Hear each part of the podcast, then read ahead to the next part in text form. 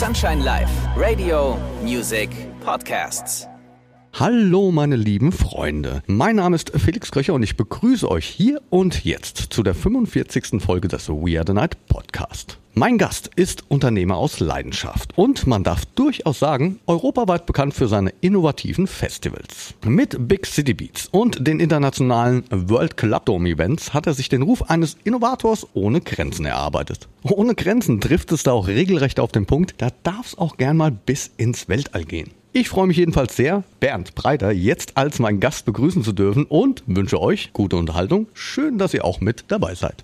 We are the night mit Felix Kröcher. Ein Podcast von Sunshine Live. Gemixt mit Schwepps. Let's Schwepps. Das Original. Schwepps.de.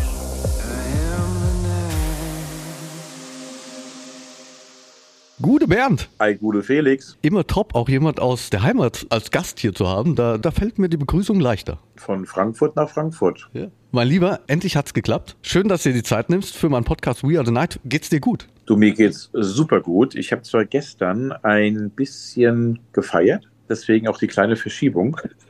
Aber nein, nein, mir geht's super gut und ich freue mich, was in fünf Wochen da passieren wird. Da sprechen wir auch gleich drüber. Ja, endlich habe ich eben gerade gesagt, dass äh, gar nicht mal so leicht ist, Termin mit dir auszumachen. Da, ja, du bist ständig unterwegs, ein Termin jagt den nächsten, macht aber immer Spaß und es ist sehr spannend, das alles in deinen Stories ja, zu verfolgen.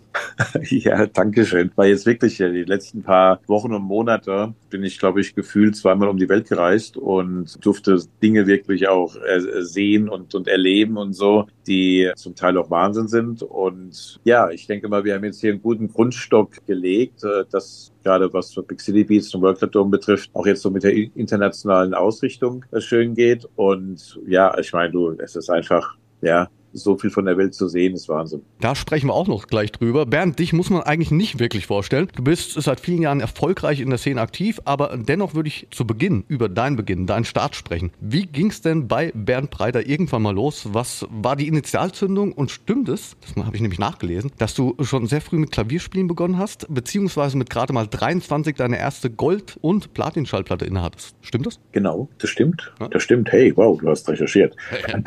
also mit, mit sechs Jahren habe ich eine Klavierausbildung angefangen und war eigentlich schon immer addicted to music und war eigentlich so der, der, der Träumerli und habe immer davon geträumt, halt der große Musiker zu werden. Dann äh, war Schülerband angesagt und ja, mit 17 hat dann die Schule gemeint, ich sollte doch vielleicht die Schule verlassen, weil mein Latein und mein Mathe so scheiße waren, dass die mich nicht mehr haben wollten. Und ich mir halt auch die Frage gestellt habe, wie soll ich denn jetzt, wieso soll ich denn jetzt irgendwie investieren in Mathe und Latein, wenn ich doch meine Musik habe? Kannst dir vorstellen, was da zu Hause los war? Oh Gott, ja, der Sohn, aus dem wird nix und äh, wie will der meine Familie ernähren? Und Musik ist brotlose Kunst und so und äh, lern lieber was und so. Und naja, ja, also wie gesagt, als es dann passiert ist, ist es halt passiert. Ich habe dann eine Ausbildung gemacht als Kaufmann, die ich auch gut abgeschlossen habe. Und währenddessen habe ich schon mein, mein äh, erstes Tonstudio aufgebaut, nämlich damals den Proberaum umgebaut in ein Tonstudio und tagsüber irgendwelche Volksmusikkapellen aufgenommen und so weiter, damit wir nachts eben unsere eigene Musik realisieren konnten. Und ja, immer mit diesem Believing, wir schaffen das und mit 23 Magic Affair, Omen 3 auf einmal, ja, Platz eins in Deutschland und sonst wo noch überall in Europa und auf einmal Gold und Platin bekommen. Und dann dachte ich mir, das Leben ist verdammt einfach. Gehst mal so ein bisschen ins Studio, schreibst Nummer eins Hit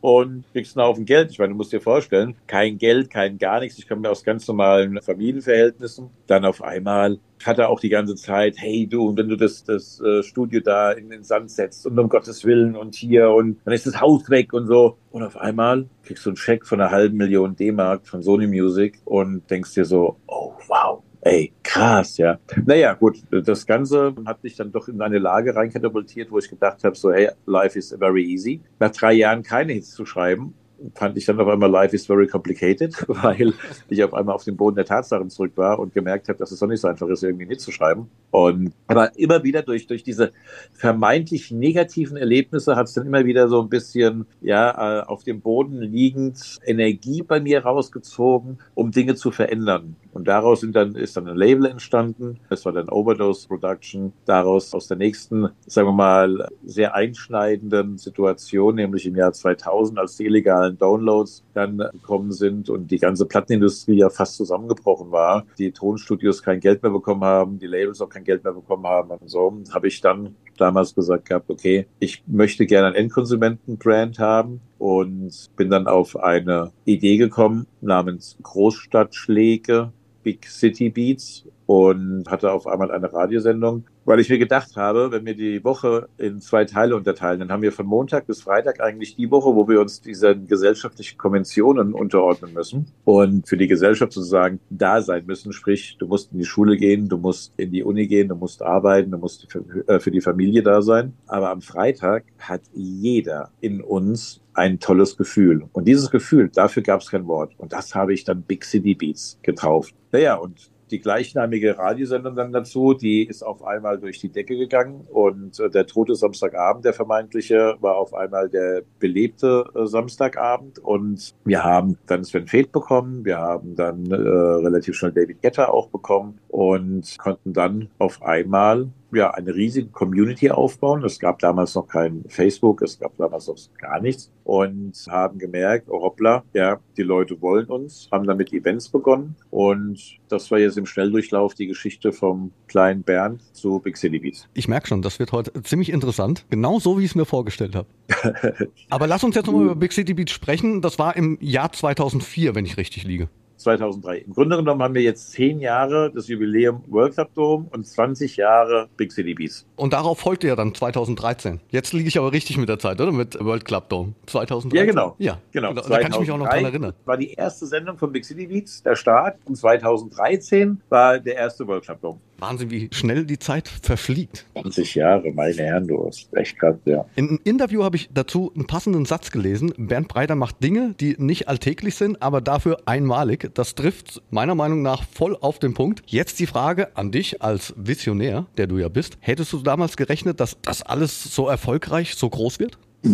Naja, also ich habe immer davon geträumt und wenn du keine Träume hast, dann wirst du niemals irgendwie auch deine Ziele erreichen, ja. Dann, äh, ich meine, ein Ziel wird gespeist durch einen Traum, durch eine Vision, die du da drin hast und durch das, die Vorstellungskraft, das zu erreichen. Aber dass das jetzt genauso passiert, wie es passiert ist und wenn ich da jetzt also auch zurückblicke, dann muss ich sagen so, hey, wow, vor allen Dingen, welchen Mut ich gehabt habe oder welches Himmelfahrtskommando ich in manchen Entscheidungen in Kauf genommen habe, Wohl wahr. würde ich heute auf keinen Fall machen. Also würde heute mein Sohn zu mir kommen, würde sagen, du, ich will das und das machen, also denselben Weg nicht gegangen bin, würde ich ihm abraten davon. Das Aber das ist genau der Grund, wo, wo ich auch immer sagen muss, dieser Drang von jungen Menschen, gepaart mit Erfahrung, ja, das ist, glaube ich, wirklich auch dieses Ding, was unglaublich nach vorne gehen kann. Und man darf dieses, diese, dieses junge Feuer und so weiter, da muss dann auch mal ein Risiko dann eben eingehen, ja. Aber träumen hätte ich mir das nicht lassen, dass wir irgendwann mal jetzt hier einen World Cup Dome auf einer Raumstation haben oder in der Tiefsee an meinem U-Boot oder sonst was da. Nein, das habe ich, äh, das ist wirklich unglaublich. Viele schlaflose Nächte bestimmt auch. Oder ging weißt du, es sieht immer so einfach aus und etwas funktioniert. Aber ich meine, es dazu zu bekommen, dass etwas funktioniert, das sind natürlich genau dann die Dinge. Ich weiß nicht, wie viele schlaflose Nächte und wie viele Niederschläge ich gehabt habe. Ich kann mich noch so gut dran erinnern, auch bei, bei World Cup Domes, wenn dann irgendwie die Sales pro Tag in den Keller Keller gegangen sind aus irgendwelchen Gründen. Äh, Gründen, Wetter wurde warm oder Osterfeiertage oder sonst was. Und ich war da einfach drauf und ich habe gewusst gehabt, hey, du musst jetzt aber hier eigentlich diese 150 oder 200 Tickets am Tag verkaufen, damit du irgendwie aus deinen Kosten halt dann da rauskommst. Und dann, dann bist du da drauf gegangen und dann hast du gesehen, ey, es sind nur 20 Tickets, nur 30 Tickets und du wusstest, ey, wenn das so weitergeht, ja, dann bist du verloren, dann, dann, dann bist du pleite und so. Ich meine, zum Teil war das so, dass ich nachts aufgewacht bin um zwei, drei Uhr, bin an, an den Rechner gegangen, habe geguckt, geguckt, wie viel Sales wir haben, ja, habe Herzklopfen bekommen, bin ins Wohnzimmer, habe vor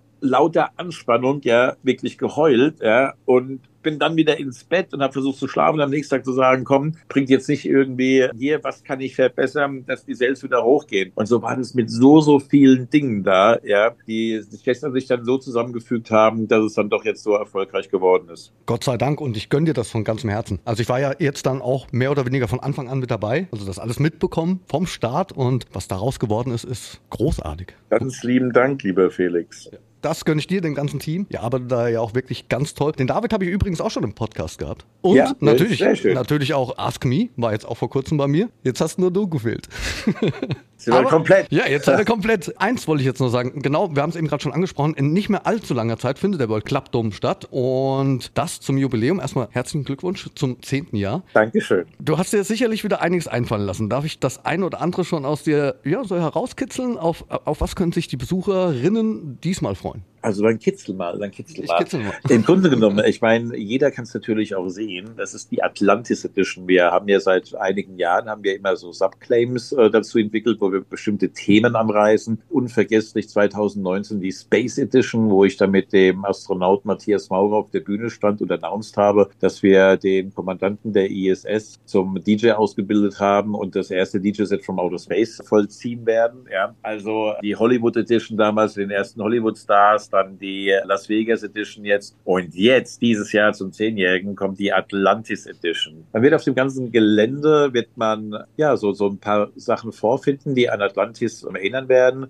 insbesondere die Bühnenbilder. Und Atlantis bedeutet ja so die versunkenen Städte, ja, Hochkulturen, die versunken sind. Was können wir daraus lernen? Vielleicht äh, sind aus versunkenen Dingen auch Dinge lehrbar und lernbar, die uns vielleicht helfen, ja, Dinge abzuwenden. Und gerade was auch Weltmeere anbelangt, gerade im Zeichen der Sustainability, gerade im Zeichen auch, ja, mit Umwelt und all diesen Dingen, war das wirklich dann so diese Idee zu sagen, Mensch, wir wollen so eine versunkene Welt eigentlich irgendwie so nachbauen. Und daraus ist dann jetzt letztendlich das entstanden. Ich bin super gespannt. Ich habe natürlich hier die ganzen Bühnenpläne abgezeichnet und, und wenn du denkst, da ist ein 15 Meter großer Poseidon auf einem 30 Meter hohen Bühnenbild noch dann da drauf und so weiter, da kriege ich schon Gänsehaut und ich bin gespannt, wie das dann nachher in live aussieht. Da bin ich auch sehr drauf gespannt. Aber ich glaube, ich meine, damals auch mit der Riesenrakete, die Ja. das Bühnenbild geschmückt hat, das war ja auch unfassbar. Also ich kam dann in das Stadion rein und dachte, so, was, was, was ist da los? Ja, ja, ja, wirklich an einer Starttreppe befestigt. Eine äh, von, von der Scale her war es, glaube ich, eine 1 zu 2.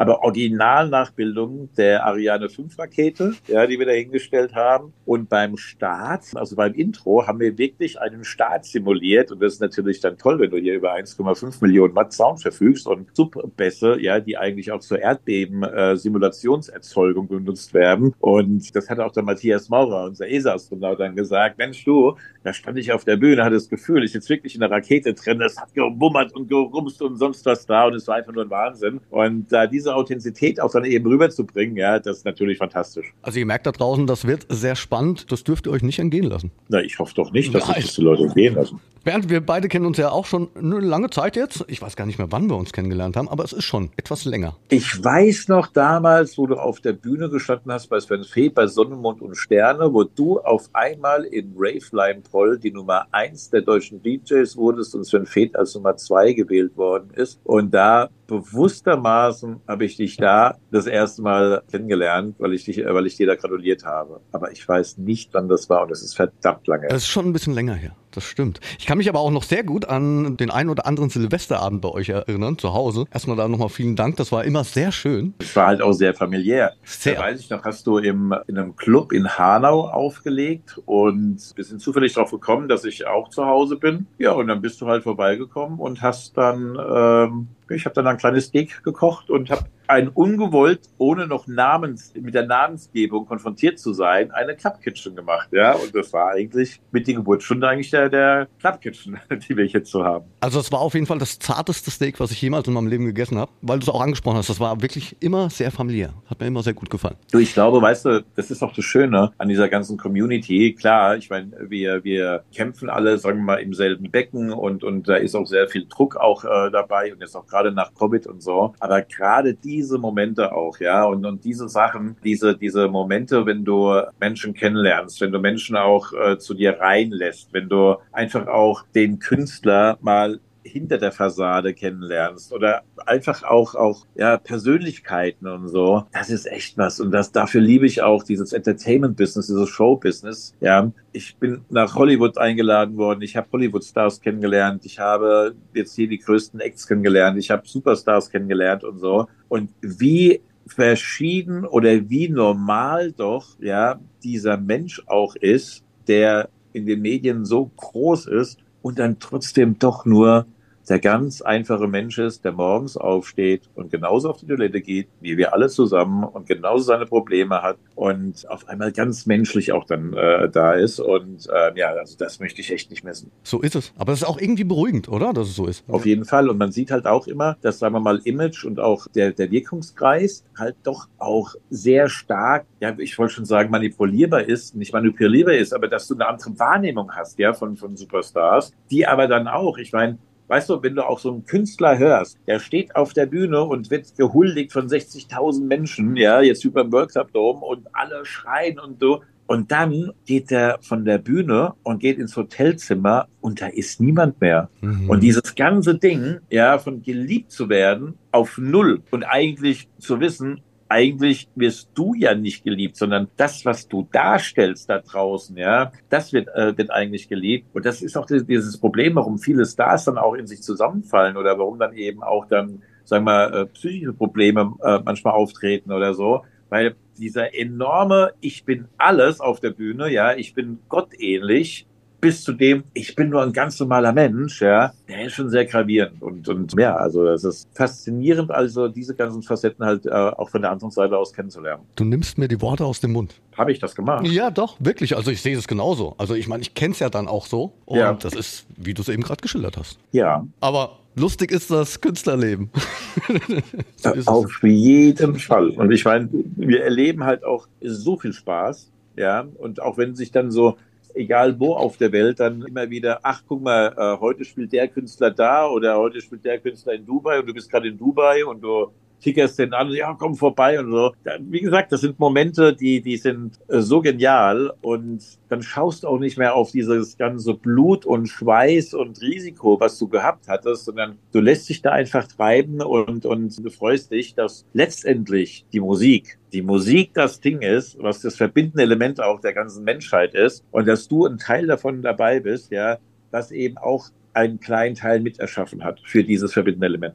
Ich würde gern nochmal auf das Visionäre zurückkommen, was ich dich noch nie ja. gefragt habe. Wie kommst du auf all die ja, vielen Ideen? Macht es da plötzlich Klick in deinem Kopf? Träumst du nachts davon? Wo, wo, wo kommt das alles her? Ist das, die, ist das die pure Leidenschaft? Das hört man ja eben gerade auch raus. Wie würdest du es beschreiben? Du, ich, ja, also ein, ein toller äh, Komponist oder Producer oder so weiter, wie macht der einen, einen Hit oder, oder wie entsteht das und so? Letztendlich, glaube ich, brauchst du eine gewisse Selbstreflexion, du musst dir vertrauen so ein bisschen und vor allen Dingen, du darfst dich nicht ängstigen vor deinen Gedanken, ja, sondern einfach mal halt so dieses Ding fließen lassen. Und manchmal ist es dann eben auch so, dass du verschiedene Sachen irgendwie schon mal so erdacht hast, die dann irgendwo im Hinterstübchen schlummern und dann kommt irgendwie so ein ganz kleines Ding und das verbindet sich und das auf einmal wird da draußen Schuh.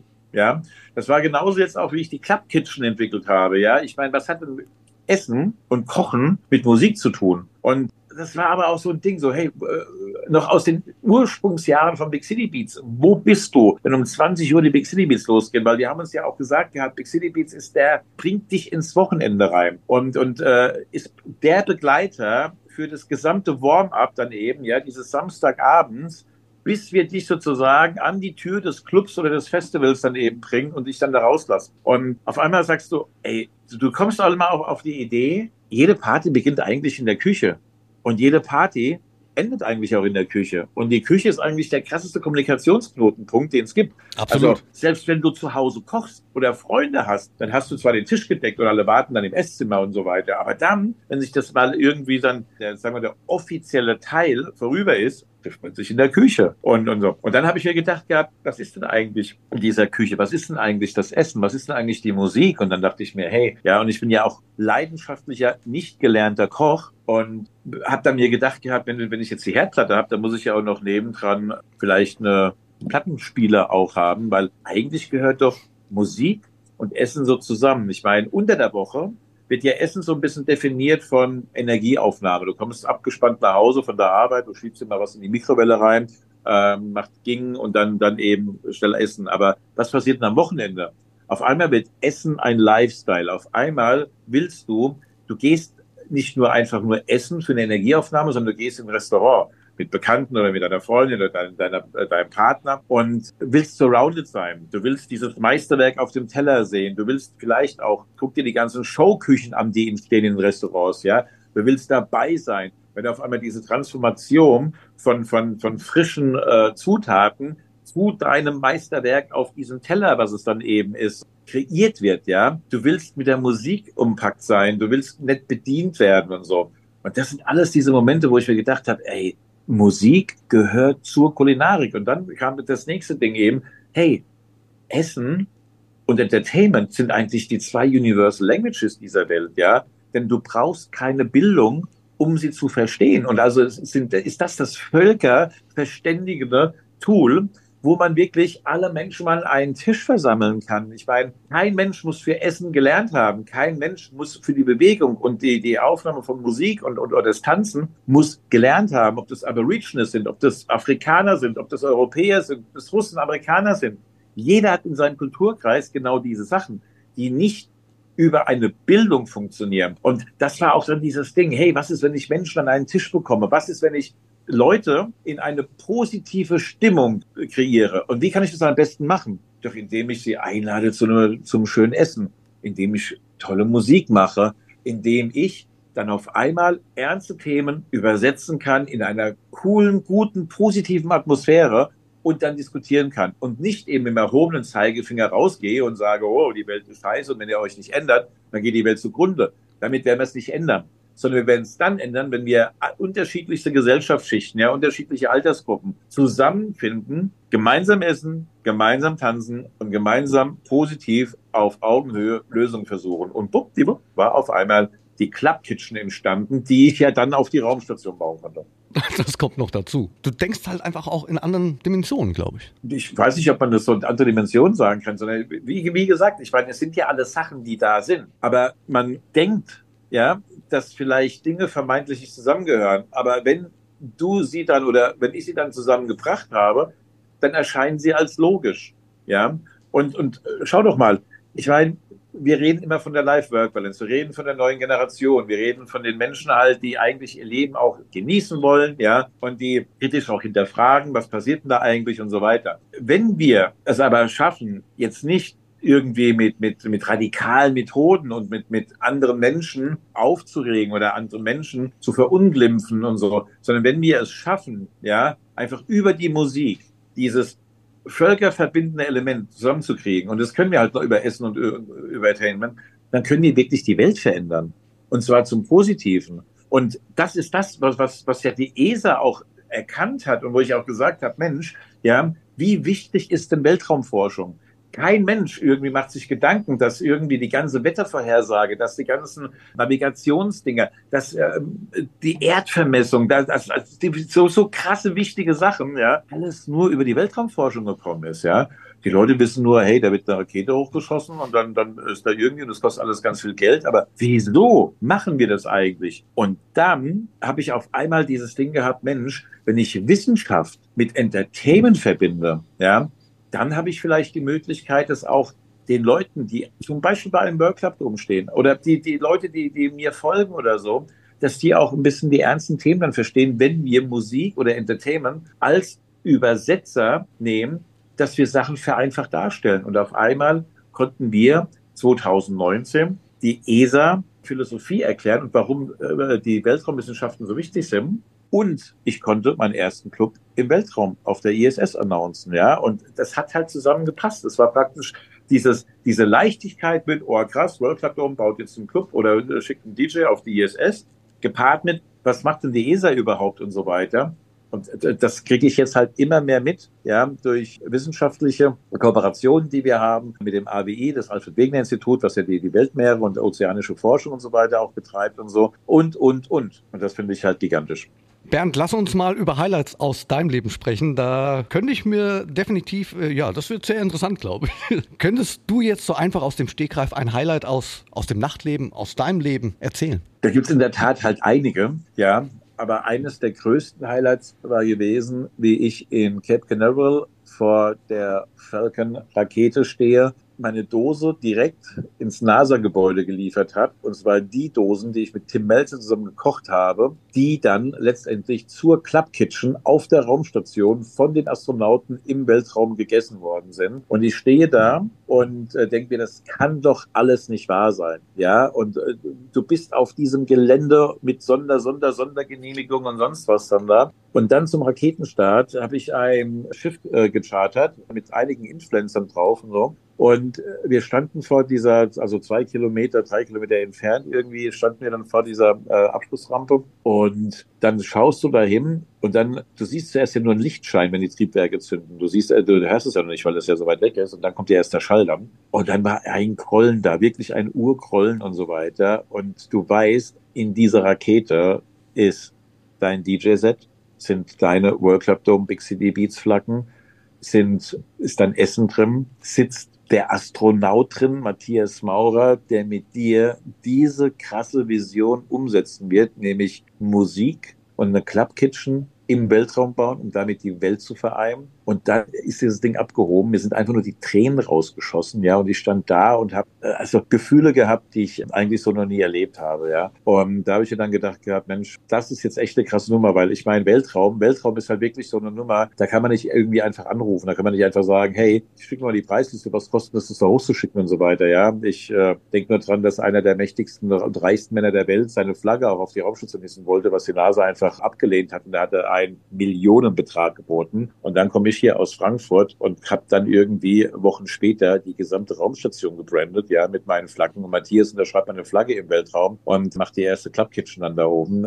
Das, also, das ist wirklich ein absolutes Highlight. Ich muss jetzt auch ein bisschen schmunzeln, tatsächlich, weil normalerweise frage ich dann im Nachhinein meine Gäste immer noch nach einer verrückten Geschichte. Aber bei dir brauche ich das gar nicht machen. Also es ist ein Highlight, aber es ist natürlich auch unfassbar verrückt. Verrückt war es auch, wie ich den Anruf bekommen habe und dann noch einen Brief bekommen habe von der Legends of Aviation Academy die äh, in Hollywood, im Beverly Hilton, wo immer die Golden Globes verliehen werden, ja, mich eingeladen haben, genau in diesen Saal zu kommen zur Verleihung der Living Legends of Aviation. Also wenn man sich das mal so anschaut, da sind die 100 äh, Top-Leute drin, die maßgeblich an der Raumfahrt und der Luftfahrt beteiligt werden, sprich Buzz Aldrin oder Sikorsky, der den Helikopter damit entwickelt hat, oder Neil Armstrong, Elon Musk, Jeff Bezos, Hollywood-Stars, ja, wie, wie äh, Morgan Freeman und, und John Travolta und du kriegst auf einmal dieses Ding und sollst da hinkommen. Und dann, dann bin ich da und dann saß ich da an den Tisch und dann äh, wurde ich aufgerufen und dann stehe ich an diesem Pult, wo normalerweise die Superstars stehen, wenn sie die Golden Globes dann bekommen und so weiter. Und dann wird mir so ein Ding verliehen, ja, so ein Living Legend of Aviation für die Verdienste, wie ich halt Raumfahrt zusammengebracht habe, im, äh, über humanitäre Eigenschaften über das Entertainment und was ich sozusagen für die Raum, äh, Raumfahrt da äh, mitentwickelt habe. Und äh, da meine laut, also da meine Rede zu halten vor den Leuten auch, das war wirklich, also mit jedem Satz irgendwie habe ich da reingeguckt. Es war zwar irgendwie, da war ich ich war gar nicht aufgeregt. Ich war irgendwie nur so, äh, was, was, was passiert da gerade? Und das war wirklich verrückt. Und dann gehe ich in die Bühne und dann kommt schon Travolta und Morgan Freeman und beglückwünschen mich. Und da sind dann auch so diverse Fotos dann entstanden, ja. Dann kam noch Kurt Russell dann irgendwie und so. Und, und du hast da echt dann so geglaubt, äh, okay, also ähm, wow, also das äh, ist jetzt wirklich Traumfabrik Hollywood und äh, ja, aber du träumst halt nicht. Ne? Also das sind schon so auch sehr sehr krasse, verrückte Sachen, die mir da passiert sind. Genauso habe ich mir das vorgestellt.